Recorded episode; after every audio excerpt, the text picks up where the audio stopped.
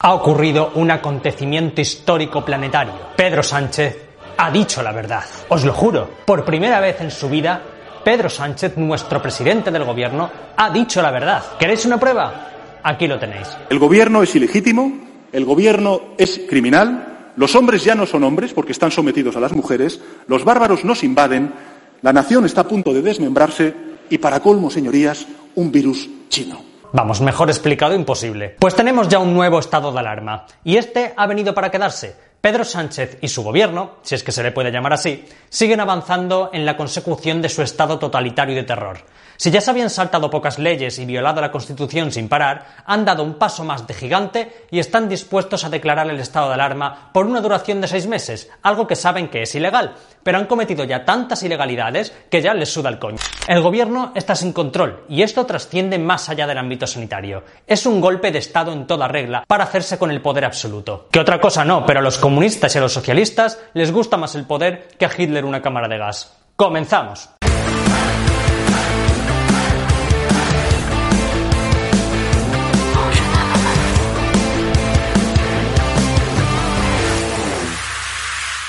La Constitución y la ley orgánica que regula el estado de alarma especifica de forma inequívoca que el estado de alarma es decretado por el Gobierno los primeros 15 días y las sucesivas prórrogas deben ser aprobadas por el Congreso de los Diputados por mayoría absoluta. Vamos a ver cómo esta gente está arrasando con todo, llevándose por delante todo lo que encuentran. Total, tienen a millones de gilipollas que les siguen votando.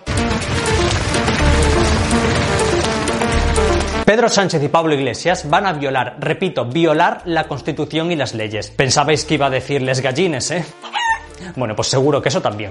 Según dice el propio Pedro Sánchez, van a forzar una votación para alargar el estado de alarma seis meses. Es decir, le dará poder absoluto al gobierno como un Kim Jong-un cualquiera. Así que podemos decir que Pedro Sánchez se ha convertido ya en el primer dictador de la Unión Europea. Ya avisamos de que Europa no nos iba a salvar. Y no nos hicisteis caso. ¿No queríais gobierno de progreso? Pues toma dictadura. Pero no es la primera vez que se hace. Llevan haciéndolo desde el 14 de marzo. Comenzando por aquel confinamiento ilegal que, como ya expliqué en este vídeo, no está contemplado bajo ninguna circunstancia en un estado de alarma. Y por supuesto, todo lo que se va a hacer en este estado de alarma, como el toque de queda. Perdón, restricción de movilidad nocturna. Hay que respetar la neolengua para gilipollas. Pues eso tampoco está contemplado en el estado de alarma. Artículo 55 de la Constitución española. Los derechos reconocidos en los artículos 17, 18, 19, 20, 21, 28, 37, de los que dos de ellos se refiere a la libertad de circulación y de reunión, podrán ser suspendidos cuando se acuerde la declaración del estado de excepción o de sitio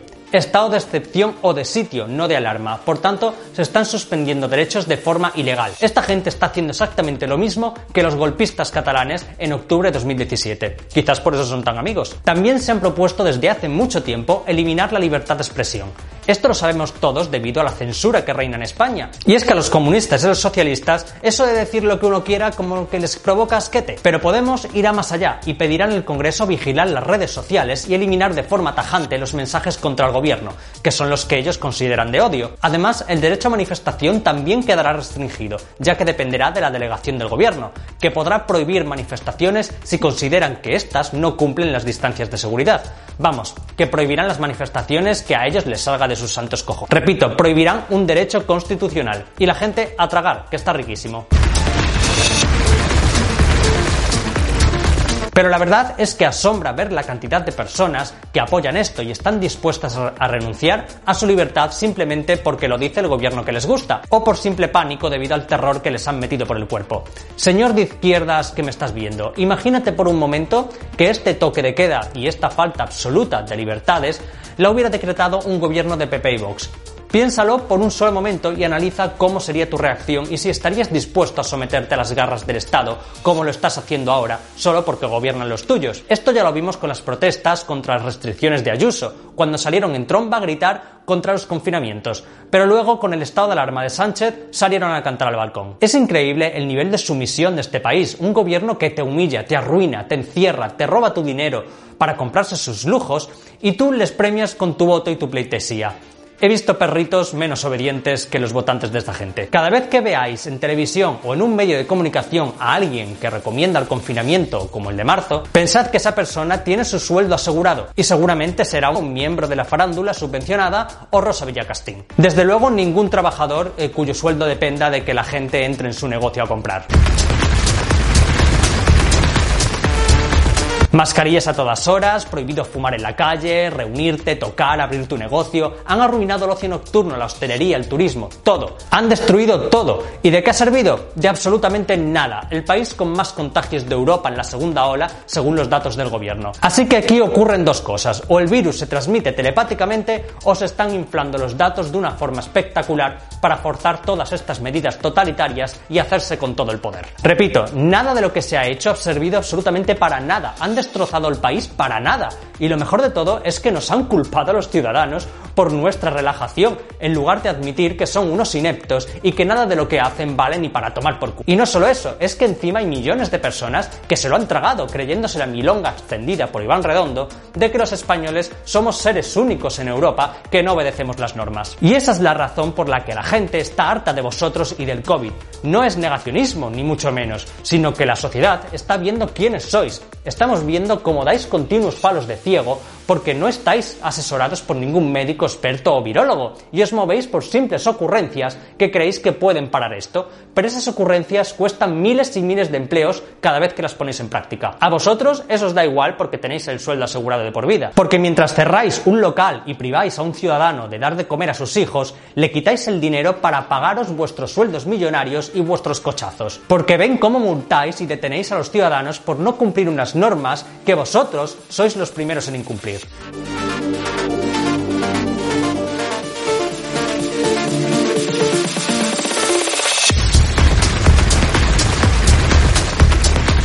Después de la primera ola, tuvieron meses para prepararse, para construir hospitales, para ampliar UCIs, para contratar personal sanitario, todo para que la vida fuera normal y que si se producía un incremento de contagios, el sistema estuviera preparado. ¿Pero para qué? ¿Qué tontería es esa, pudiendo irse de vacaciones tranquilamente a la playa mientras los ciudadanos están arruinados? De verdad, es que yo también tengo unas cosas. Y claro, cuando vuelven nos quieren encerrar de nuevo. Hay algo sagrado para esta gente, el 8M y tirarse a la Bartola con nuestro dinero. ¿Por qué nadie habla de Suecia, el país donde jamás se ha un solo derecho ni libertades y cuya estrategia ha consistido en proteger a los grupos vulnerables en lugar de hundir a toda la población?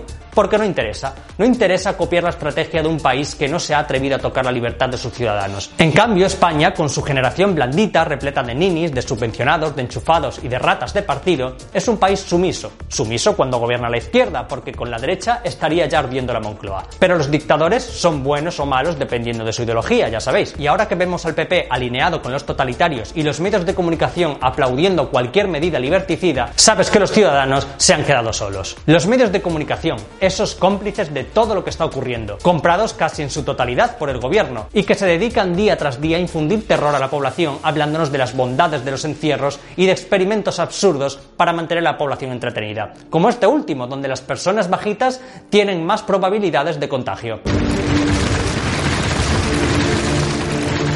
Y he dejado para el final lo más importante, aquellos de los que nadie habla, los que no son COVID y a los que no se les ha atendido por los protocolos criminales de sanidad. Personas que han fallecido por otras patologías y que debido a los cierres de los centros de salud y a las urgencias donde prácticamente te abroncaban si estabas allí por algo que no fuera COVID, han fallecido sin ser atendidas. El ejemplo de Sonia es solo uno de los miles de casos de personas que han fallecido o han empeorado porque desde el 14 de marzo en este país solo existe una enfermedad. Este es el testimonio de su hermana?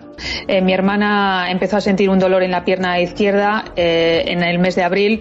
Eh, como no cesaba ese dolor en la pierna, decidió llamar a su médico de familia que le dio, como estábamos en mitad de la pandemia, una cita telefónica y a partir de ahí vinieron tres meses de citas telefónicas. Ese dolor en la pierna eran los primeros síntomas de un cáncer de colon que ya no sabía que tenía, un cáncer muy silencioso que no había dado ningún síntoma hasta ese momento. Le comentaba a su médico que ya no soportaba ni una pastilla más en el estómago o que no le diese más pastillas hasta que no la viese un especialista porque no lo podía soportar. Tenía además un color de piel amarillento.